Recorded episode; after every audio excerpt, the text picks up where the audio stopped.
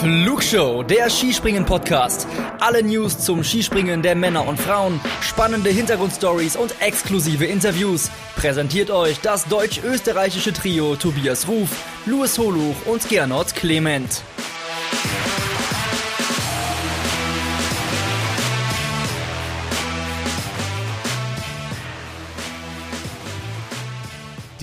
Flugshow ist zurück aus ihrem Frühlingsschlaf und damit ein ganz herzliches Willkommen zu unserer neuen Ausgabe. Mein Name ist Luis Holuch und ich freue mich sehr, euch nach sechs Wochen Pause wieder begrüßen zu dürfen. Wir als Flugshow-Team haben uns kürzlich zusammengesetzt und Pläne geschmiedet, wie wir euch den Sommer mit neuen Ausgaben versüßen können und ich kann jetzt schon mal versprechen, ihr dürft euch da auf einiges freuen. Los geht es diesmal mit einem ganz besonderen Interview.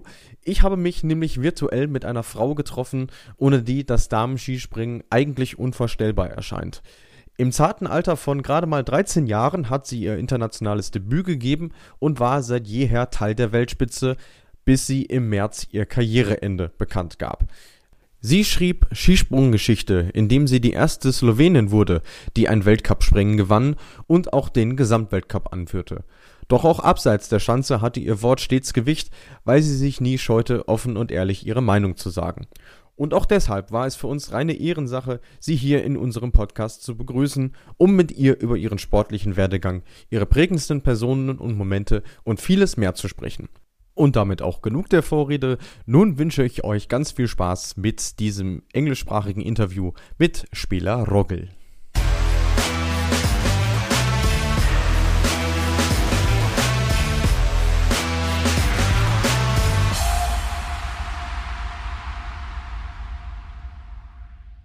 Okay, so obviously the first question is also dealing with uh, what you have been up to lately. Um, have you even been able to enjoy your life as a retired ski jumper already? Well, not really. I've been busy since we got home from uh, Oberhof. Uh, been doing things for my sponsors and media things, and well, I I had one day when I went skiing, and all the rest were well, yeah, was pretty much busy. Uh, then we will see. I think when I should be starting to train, then it will hit me that I'm really like over with ski jumping. So you you have no idea what you're going to do instead then, until now. Well, I had some meetings. Uh, of course, I will uh, help at my dad's company at home uh, that was like a plan the whole time. Mm-hmm. Um, for all the the rest, uh, we still have to do some meetings. Then I will decide what uh, I actually want to do. Mm-hmm.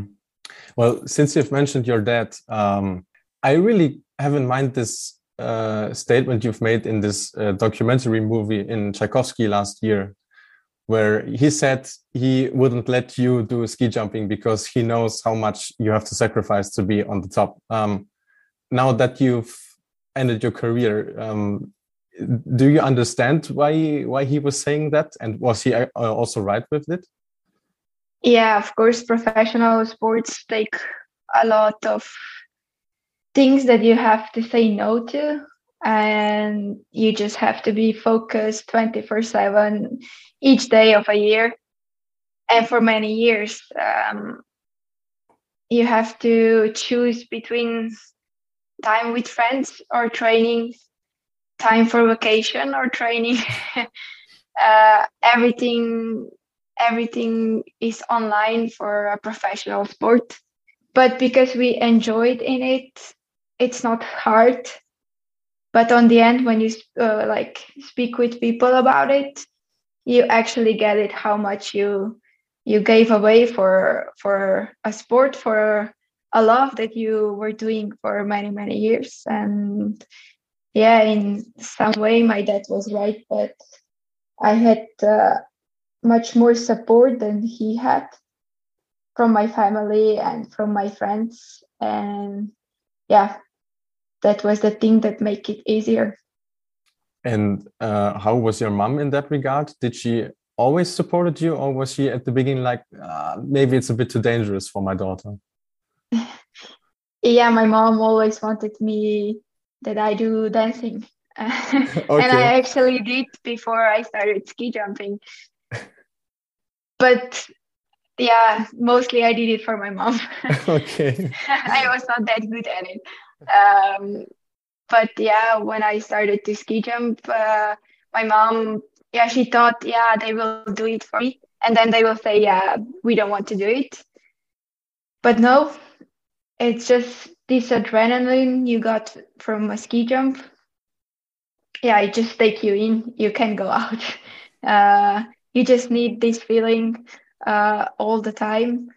Uh, and I really enjoyed it uh, when we were kids.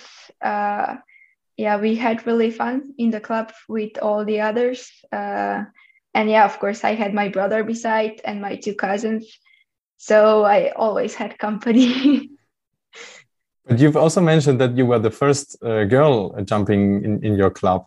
Uh, how long did that last? When were the were other girls coming? Yeah, I was the only one when I started. So for the guys, it was really weird that some girl is there in the group with 20 guys. Um, but then I was the only one until Urša started. So mm-hmm. that's probably a year difference, I think, something like that. And then me and Urša, and then also some younger girls came. You've mentioned uh, Oberhof already. Um, was it like the the perfect farewell for you? Also with uh, that your parents were able to to come and see your last competitions? Well for me the perfect story would be to finish in planica on a ski flying hill. But for now that's uh, still not possible. But anyway i would rather finish at home uh, with all the fans that we had in Ljubno the years before mm. uh, but yeah, it happened that that was Oberhof anyway.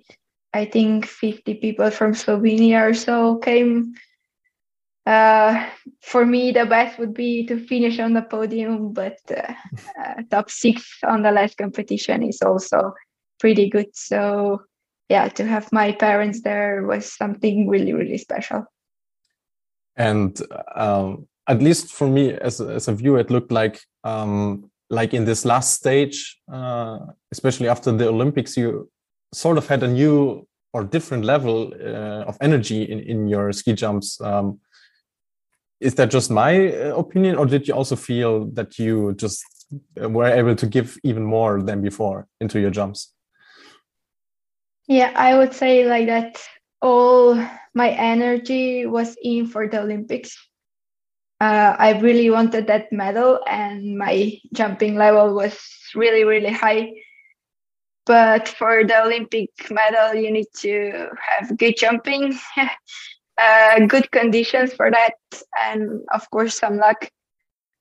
Uh, but yeah, then uh, a week or two weeks after Olympics, these two weeks were really, really hard for me from the mental stage uh, because I really put everything for that one day on Olympics.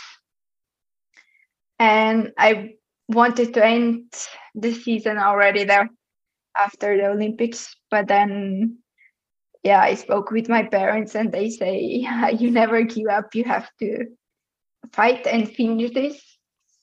And then I got, I don't know, just another motivation. Um, to show the youngers that you can fight even after a failure. But don't you think it's a, a bit harsh to yourself saying that only because you didn't reach one of three medals on that very day, it, it's a failure? Are you always that hard to yourself? Yeah, always, always. I always like put myself a goal I give everything for that goal, and then yeah, it depends how it goes. But anyway, I find I find the motivation, and I keep fighting and pushing myself to the limits. But you actually weren't the only one who thought about immediate uh, retirement after the Olympics, but obviously due to different reasons. Um, yeah, how would you rate those Olympics for for your sport? Um, I mean, everyone was looking forward to this special event with the premiere of the mixed team, and now we are still talking about what happened in in this competition. Uh, what is your view on this? Yeah, I think the last two seasons were pretty intense because of all the rules for with COVID. And it was pretty hard for us, the athletes, and of course for all the teams, because we had to be strict with who we we speak, with who we go out. Like at home, we were just at home and training, so we were basically all the time with the team.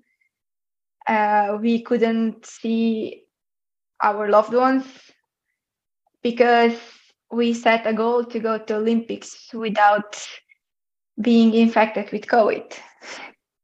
So, because of all that, the event in Beijing was really intense. And also, the rules were much, it was uh, not like a normal Olympics that we did before and then we do the competition and yeah our competition was really windy and also the mixed team event for an historical event with so many disqualifications. For me it was hard to watch because i was there cheering for the team of course. Our team did great. All four were jumping at their best. You can't take that. They were winners anyway, but having so many disqualifications at the most important event, which happens on four years, it's really hard. It's really hard to take in that you are disqualified. And also, maybe the rules for the shoots should be more strict from the beginning of the season. And then I think we wouldn't have a problem on the Olympics. But yeah, usually these things don't happen there.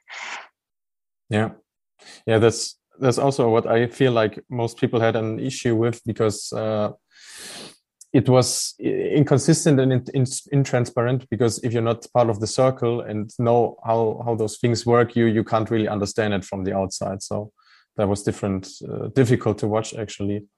Um, getting back to your decision, uh, do you remember the first time you were actually considering a retirement?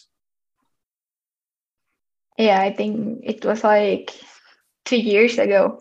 I said I will be done after Olympics because, uh, yeah, for the girls, it's a little bit different to jump over, I don't know, 30, 35.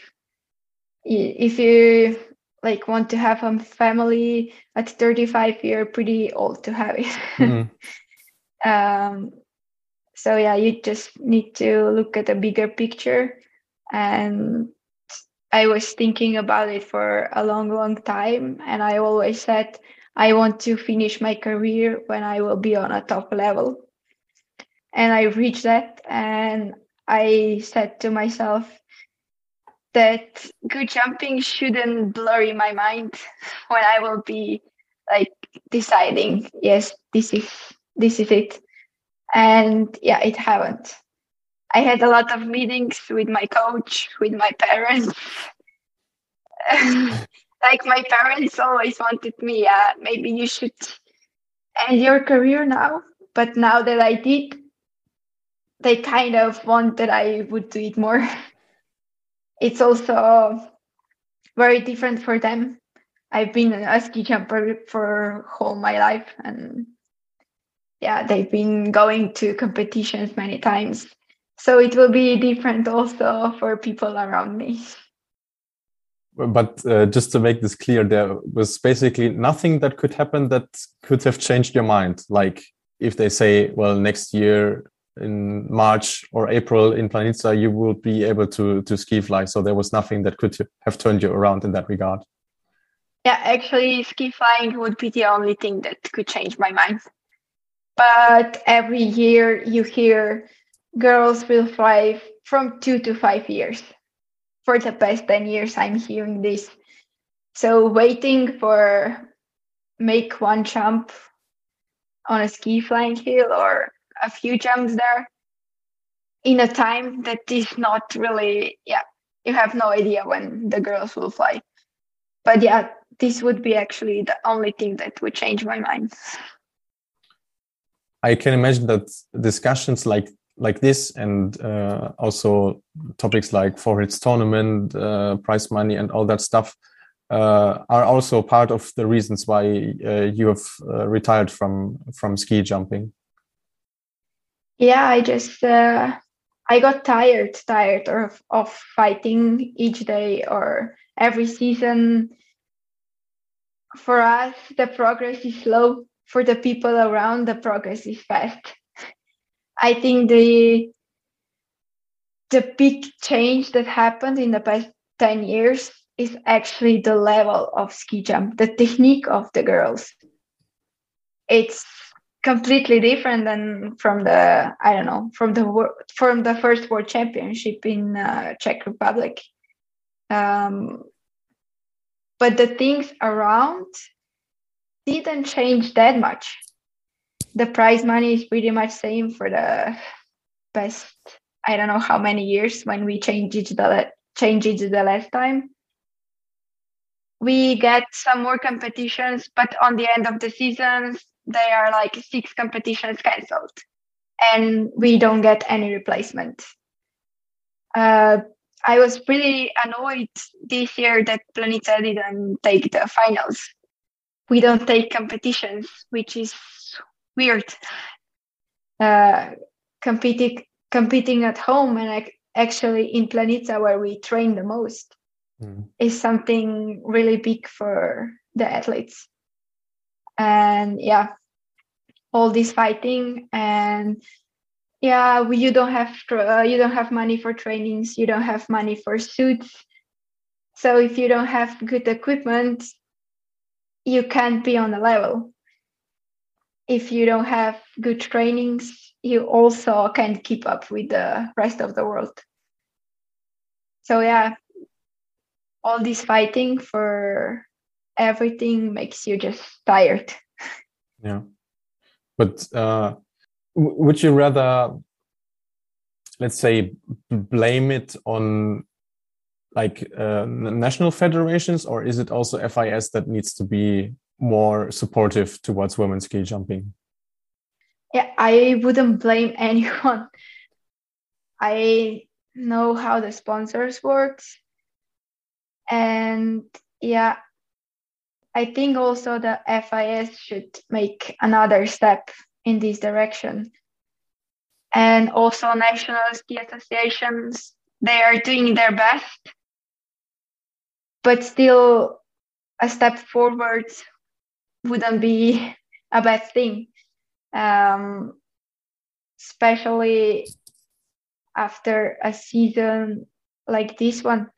I think the girls were on a high level. In Villingen, they were flying far, uh, despite the weather problems we had there. Um, the Olympics was really interesting to watch. Individual, the mixed team was, uh, yeah, was a mix. But yeah, I think we deserve uh, a better, better chances uh, to show uh, also to sponsors that, that we are that we are good as the guys or that we are good as some other sports is um, your decision of of uh, retiring then in in in that case even a relief for you because you know like uh, the fight at least for you is over now yeah i felt that right away but now I want to help girls. I I don't know why, but I have this like empathy. I want to help them to to be even bigger, to uh, to show the world that they are capable of flying far, and somehow I will help them no matter what. Uh, and also to all the younger girls, I want to open them opportunities to be the best in the world. Can you uh, remember when uh, you've actually noticed that your sport is not only about competing, but also like in that regard politics that fighting for more rights and more competitions? Was there a certain moment where you clicked somehow or was it a process for you? Yeah i think i knew it right away. Okay. Uh, when they were fighting for the first olympics in vancouver. Yeah it was it was just a fight all the all the way. Um, and also for the world cup yeah, I was there all the time. I saw what is happening for the World Championship, uh, for the team events, everything. Yeah, we had to push really hard to to have what we have now.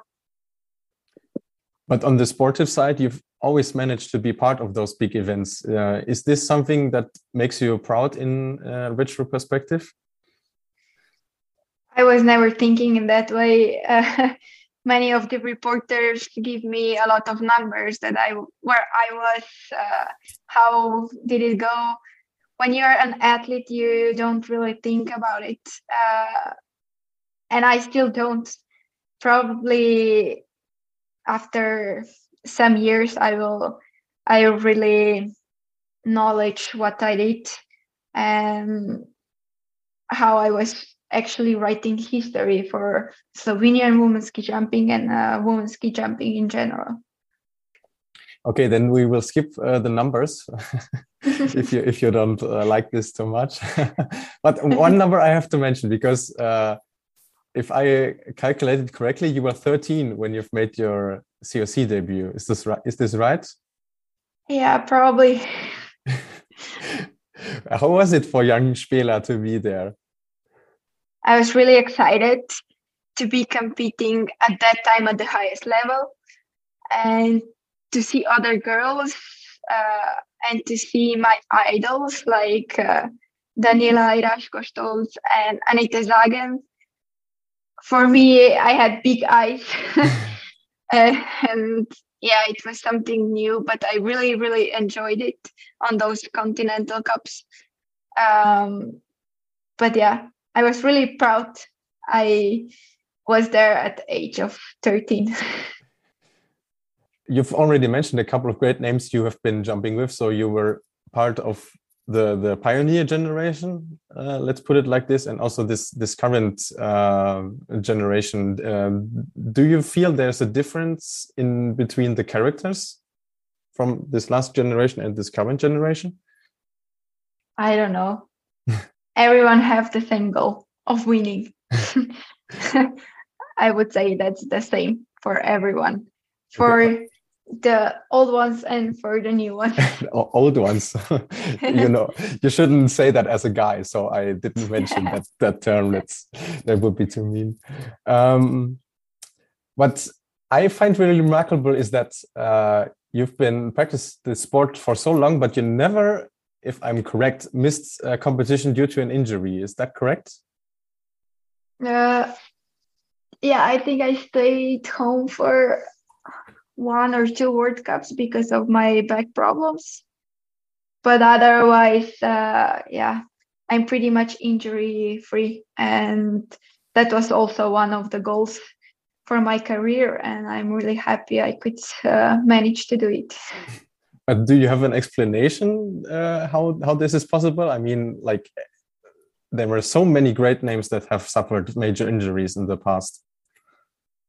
I don't know. I just think my coaches coaches managed to write me good trainings, and that they care for my uh, how I'm training. They were checking on me all the time, and yeah, I guess they did a great job, and that's uh, quite a success.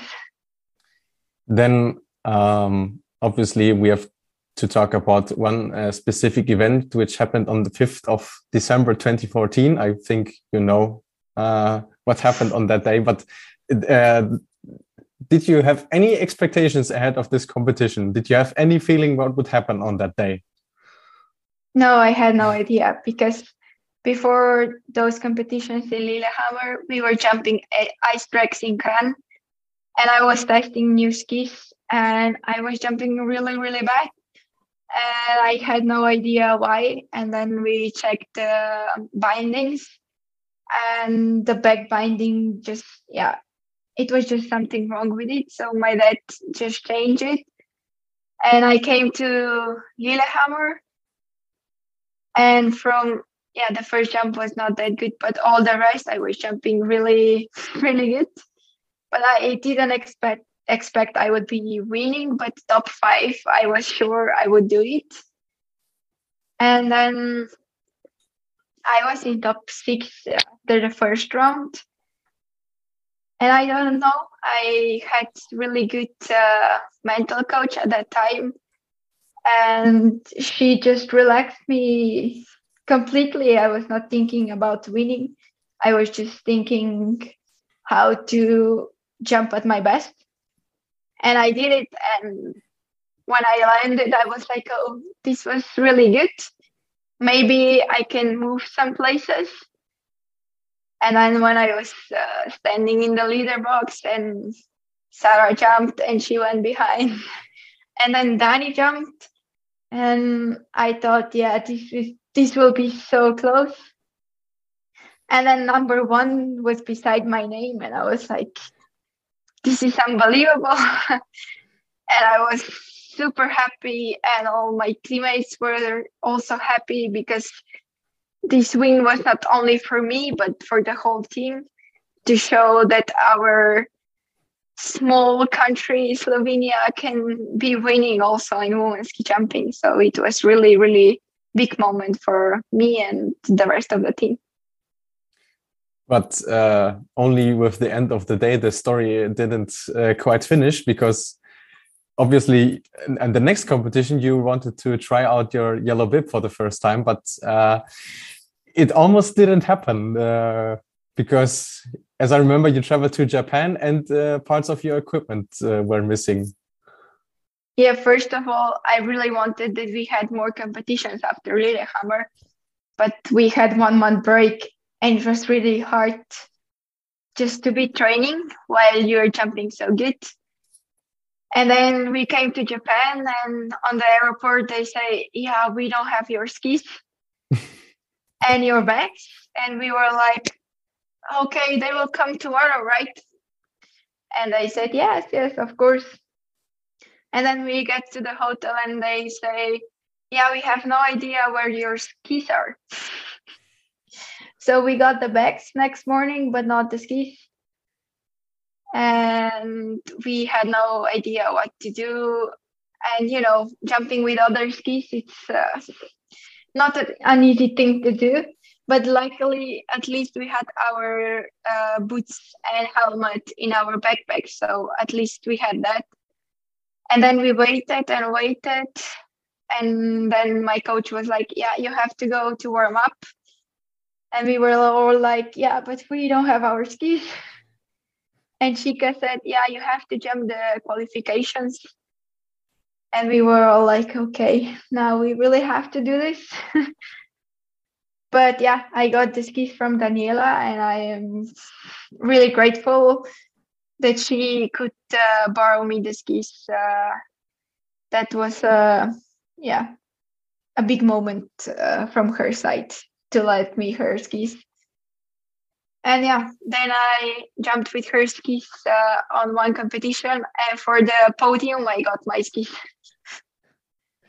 But it's even more remarkable that you said that uh, it's it's tough to jump with someone else's skis, but then you still managed to to jump on the podium.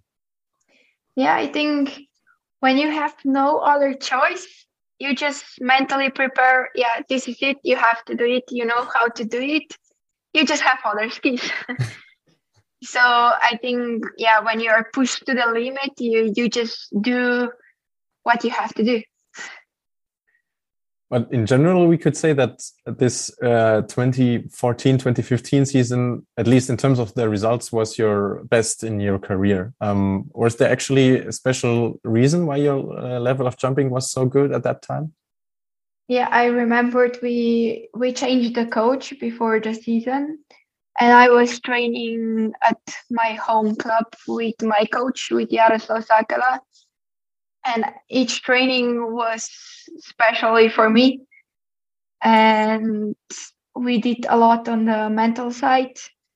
Um, I will be forever grateful for that they uh, could provide me with such a good care of a professional athlete. Um, yeah, everything seems so easy, but yeah, it actually was not that easy. But I was just enjoying jumping. I enjoyed every jump I did.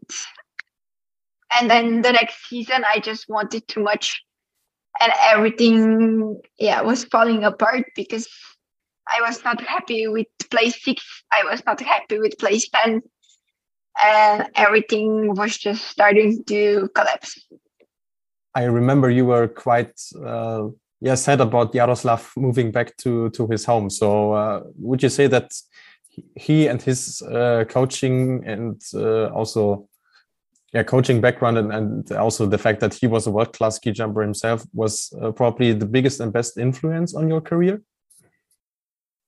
Yeah, I always say everything happens uh, for a reason. Uh, I was really sad when he when he said that he's going back, and kind of lost. Uh, you know, I felt I felt like I was alone I trusted him the most. And then this disappeared. So I had to get used to other coaches. And yeah, for me, uh, like gaining the trust was the hardest thing through the whole years with the coaches. Um, the coaches had really hard job to gain my trust and that's what Zoran actually did. He gained my trust, and my jumping right away went on a higher level. And yeah, the impact from Jaroslav was huge. He opened my eyes for many things. And also, he's a world champion in ski flying. So, when your coach is that good, you know he has some knowledge yeah but um not sounding too mean but zoran was kind of the opposite because i don't remember him having uh, a great career as a ski jumper but uh, how did he uh, approach uh, training and and uh, philosophy and stuff like this well yeah he was total opposite from all the coaches. um, you know, my my way of thinking is always uh, be winning, be the best, uh, search for the best, and that's also what Zoran told me on the first meeting. I want that this team is the winning team, and I think this was the first thing that yeah just clear my mind, and I was like, okay, he really mean it. He have the vision how we can be the best. And then with all the trainings and trainings on the hill we started to jump really good already on the first season that he came but we couldn't really manage as a team to show it on the competitions. But yeah somehow his way of work worked for each of us. And yeah he gained my trust and when i have this trust uh, my jumping is just it was much easier because i knew we are working good and that this will bring results besides that one world cup victory you've managed to score uh, which of the other podiums you've achieved was the best one yeah i always say the team medal in oberstdorf uh, reaching that means that the team is working really good. And yeah, we were actually fighting for the gold. And when we couldn't reach it, we were all a little bit, uh, yeah, not sad, but just kind of disappointed. And each of us was thinking yeah maybe half a point with the style there and there and there and we would have it. So zoran uh, or yeah Angers had to say to us yeah girls you have a medal. It's fine. It's a silver medal. It's still good. But yeah to reach it with my friends it's yeah, something unbelievable to stay on the podium with all of them. And also to be showing good jumps. After all, it was uh, yeah an award for me. Uh, and yeah, team medal is always award for a team captain. So I was happy for for that. I think this will stay in my memory for a long time. Would you also say that this is sort of your favorite memory of your career, or would you point out something else? I don't know. I had so many nice memories, but I, I think some of the competitions in Ljubno with the people, it's uh, it's crazy. Uh, we say it, it's our small planica Mm. Uh, we have so much support there and seeing all the smiley faces, even if you don't do that good, uh, it's yeah, it's just special. Will you actually miss something besides the jumping itself? That now that you started a different life. Yeah, probably I would start with traveling all the time. Really? Okay.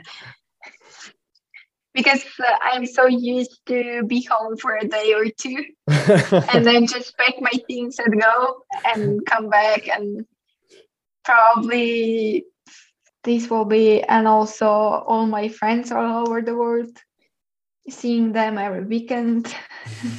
Now it will be just over the phones mostly flying on the ski jumping hill. It's so funny that you've uh, actually mentioned traveling because I remember like pretty much exactly one year ago, I had sort of same interview with Sarah, and she said she will not miss traveling at all. So it's funny how different. Yeah, yeah, but I think she missed it anyway. and on the other side, what will you not miss at all? Equipment control. Or waiting when it's really windy or the cold staying on the cold. Yeah these things. Um yeah what else? Training in summer when it's 40 degrees. Understandable. But it's good that you haven't mentioned uh, like media and journalists because um, there are a lot of retiring athletes that say, thank God, no more stupid media questions anymore. So it's good to hear that you uh, are on the different side of things. um, will you also miss any specific ski jumping hill after all that you won't jump anymore? Yeah, of course. I will miss Klingenthal. and yeah, which else? Of course, really nice old background. Um, yeah, I think that would be the first hills that I think about it. And which one will you not miss at all? Mm, Ramsau. oh, okay. Yeah, we had so many trainings there before our World Cups even started. But I just, I don't know, never liked it have no idea why, but I just never liked it. If we, let's say, I don't know, meet again in one, two, three, four, five years or so, um, what do you think people will remember from from you? What what would be your heritage? Have you ever thought about that now? No, I haven't uh, hopefully some good things, not the bad ones. Uh, I hope for my smile, maybe. Guaranteed, safe call. yeah, and for I don't know for making history. I have no idea. And was there any uh, like headline or report uh, in in your career that you actually still remember? Because I don't know, it was funny or legendary in an, in another way. I don't know. Well, honestly, I was never reading anything. Okay. So I think that would be the question for my mom because she reads everything and store everything. uh, probably when I will be 30, she will bring me the whole album of things.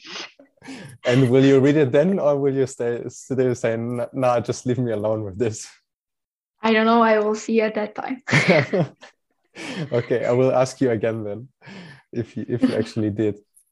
Well, um, if there's anything you want to mention now that this is like at least our last interview in in with direct uh, uh, relation to your ski jumping career yeah. i have no idea so everything has been i just said. i just i just want to say thank you to everyone for the support to you uh, for making a lot of good things for women's ski jumping in the past years and yeah just to everyone i am always happy for every kind message, even for the critics. It makes me better. um, so yeah, just want to say thank you. Well, that's basically what I uh, can repeat. I, I've been watching women's ski jumping for almost 15 years now, and it will be really weird to watch competitions without uh, you being on the start. So I really I don't know how to handle this summer to get used to it, but uh, I have to. But uh, on the other hand, it was always a pleasure uh, watching you, talking to you, and uh, yeah, I think we could say that uh, the sport will miss you a lot. Hopefully, uh, the relations won't cut at at this point in time. Thank you. I hope not. I hope we will be in touch. Und das war sie dann auch schon wieder. Unsere erste Ausgabe nach unserer kleinen Frühlingspause. Wir hoffen, sie hat euch gefallen. Falls dem so ist, dann lasst uns doch gerne eine Rezension da, zum Beispiel auf Apple Podcasts oder Spotify. Einfach in die App gehen, unseren Podcast suchen, Flugshow und dort äh, eine Sternebewertung dalassen. Wir freuen uns natürlich über fünf oder vier Sterne aber natürlich auch über Anregungen und Kritik. Da erreicht ihr uns am besten über unsere Social Media Kanäle auf Facebook und auf Instagram, beides natürlich unter dem Namen Flugshow. Und wer nicht auf Social Media aktiv sein sollte, aber gerne trotzdem mit uns in Kontakt treten möchte, den können wir unsere E-Mail-Adresse noch ans Herz legen. Das ist ganz einfach flugshowpodcast at gmail.com. Das war's dann von dieser Stelle. Wir hören uns in zwei bis drei Wochen wieder. Das ist jetzt so der Rhythmus, den wir anstreben bis zum Start des Sommer Grand Prix Ende Juli. Bis dahin, macht euch eine gute Zeit, genießt die Sonnenstrahlen da draußen und wie immer gilt, fliegt soweit es geht. Bis dann.